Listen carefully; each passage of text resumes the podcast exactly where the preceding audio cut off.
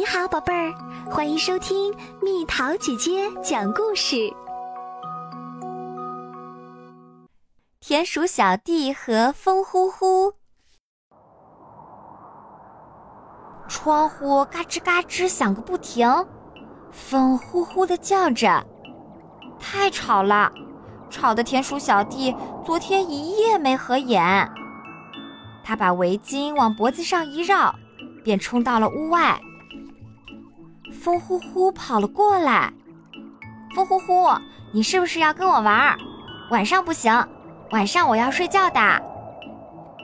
接着，他好像是有点对不起风呼呼似的说：“现在可以玩，来，咱们赛跑吧。”说完，他就先跑了起来。想不到。风呼呼从后面突然一吹，呼！田鼠小弟嗖的飞了起来。哎呀！他在空中叽里咕噜的翻起了跟斗。呀呀呀！他一边叫着，一边往下掉的时候，瞥见河边的草丛中有个东西。青蛙大叔躺在地上，腿伸得直直的。已经这么冷了，没冬眠吗？你家在哪里？我送你回家吧。可是大叔冻得都说不出话来了。嘿呦呦！田鼠小弟背起青蛙大叔。你家在哪边？那边？不嘎不嘎。这边？嘎嘣嘎嘣。好不容易才找到大叔的家。门儿就那么开着，风呼呼吹了进来。不行，屋子里又湿又冷。田鼠小弟让大叔躺到床上，把自己脖子上的围巾围到了大叔的脖子上。等暖和了就睡觉吧。大叔闭上了眼睛。家里有人在，真是太好了。一个人太寂寞了。那也不要到外面去啊，要等到春天，小溪哗哗的开始唱歌再出去，好吗？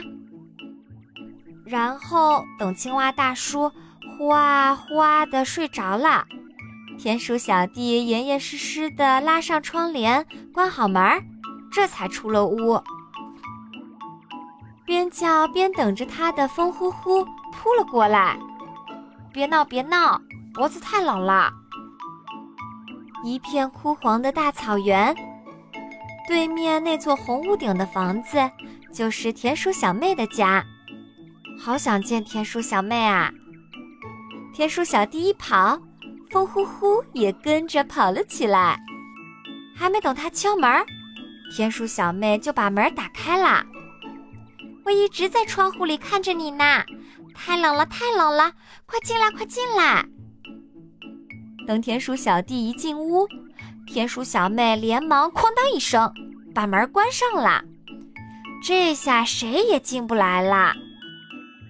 田鼠小妹端来了热乎乎的牛奶和饼干，你先吃，等我一下。说完，她就走进了边上的房间，然后就再也没有出来。那个。马上，马上，等等！喝完了牛奶，那个，再等一小会儿。吃完了饼干，那个，没有回答。怎么了？一点声音都没有。田鼠小妹，你在吗？好了，吃好啦，让你久等啦。啪，门开了。田鼠小妹抱着一条蓬松暖和的大围巾出来了，这是我给你织的呀。我本来想等织好了送到你家里的，想不到你来了，正好。这是给我的，哇，谢谢。田鼠小弟系上围巾，跳着跑回家。嗨，风呼呼，你在哪里？快来抓我啊！可是风呼呼已经不在了，他被田鼠小妹关在门外，生气了，回山里去啦。田鼠小弟想。这天夜里，咔哒咔哒，风呼呼敲着窗户，不过马上就不敲啦，然后就奇怪的静了下来。田鼠小弟拉开窗帘，朝外看去。好了，宝贝儿，故事讲完啦。你可以在公众号搜索“蜜桃姐姐”，或者在微信里搜索“蜜桃五八五”，找到告诉我你想听的故事哦。